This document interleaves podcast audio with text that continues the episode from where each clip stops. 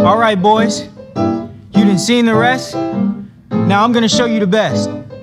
Ma Rainey's gonna show you her black bottom. Way down south in Alabama, I got a friend they call. La película de Netflix La Madre del Blues se llevó varios Oscars este año y fue la última cinta en la que participó el fallecido Chadwick Boseman, pero detrás de ese fragmento de un día de grabación se esconde la historia de una de las primeras cantantes de blues en grabar música, quien también abrió nuevos caminos para las generaciones de cantantes de blues que vendrían más tarde. Soy Agus y hoy te voy a contar sobre Ma Rainey.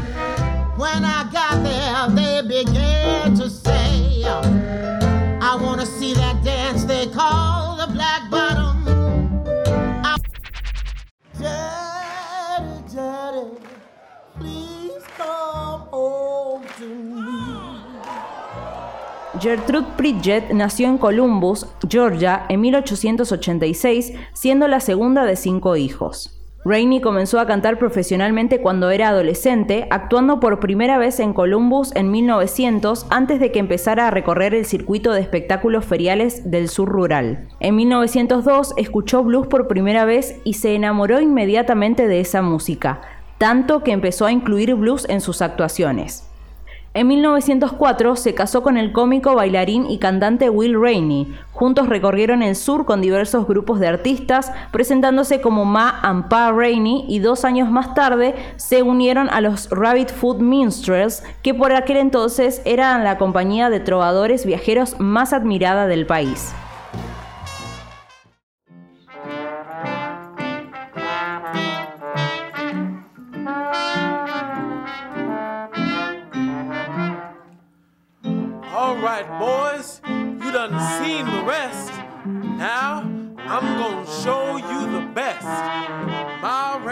Ser una mujer negra abiertamente bisexual, incluso durante el florecimiento de la vida LGBTQI, que ocurrió durante los años 20, era vivir peligrosamente.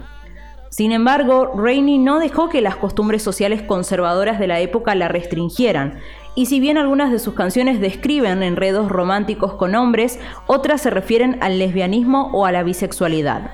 Desde los años 20 hasta los 40, el gran negocio emergente de la música vio aumentar la demanda de lo que entonces se llamaba Race Records, que más tarde se rebautizarían como Rhythm and Blues, álbumes por y para el público negro. Aunque los músicos de estos álbumes innovaron profundamente en los géneros del jazz, el gospel y el blues, a menudo fueron poco reconocidos y mal pagados, recibiendo poco crédito o fama por sus trabajos. También tenían poco o ningún fundamento legal en el que apoyarse, ya que las casas discográficas firmaban muy pocos contratos con artistas negros. J. Mayo Williams, el productor de Race Records más exitoso de su época, descubrió a Rainey y la contrató con Paramount Records en 1923. Aunque no fue la primera mujer negra que grabó música, grabó casi 100 canciones con Paramount durante los cinco años siguientes, lo que la convirtió en un nombre muy conocido entre los estadounidenses negros. Durante ese tiempo grabó con Armstrong y Jelly Roll Martin, con quien también actuó en el circuito de fiestas de Chicago. Continuó haciendo giras por todo el país y actuando en multitud de lugares, desde grandes teatros hasta pequeños garitos rurales, negándose a dar la espalda al público que la catapultó al estrellato.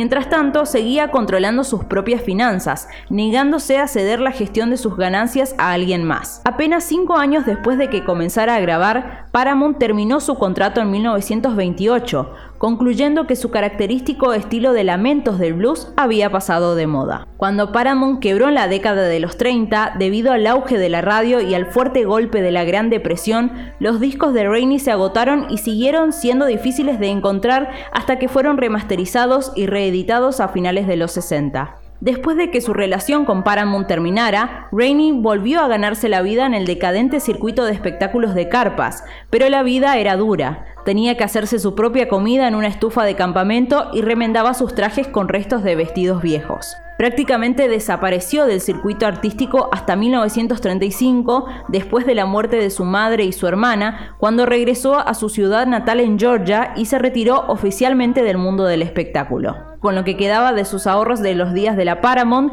compró y dirigió dos teatros hasta su muerte por culpa de un ataque al corazón en 1939 a la edad de 53. En su certificado de defunción, su ocupación dice que era ama de casa. En las siguientes décadas después de su muerte, Rainey se convirtió en una figura titánica en la historia del blues. En la historia de la América Negra ocupa un lugar especial como pionera de la liberación sexual y del empoderamiento personal. En 1983 fue admitida en el Salón de la Fama del Blues y en 1990 en el Salón de la Fama del Rock and Roll. Ma Rainey puede no haber sido la primera mujer en cantar blues, pero bien podría haberlo sido, escribió Chris Alberson en el ensayo que conmemora la incorporación de Rainey al Salón de la Fama del Rock and Roll. Su potente voz borró cualquier recuerdo de otras cantantes de blues. Lo que sea que hayas escuchado antes no era blues, porque nadie más cantaba el blues como Ma Rainey.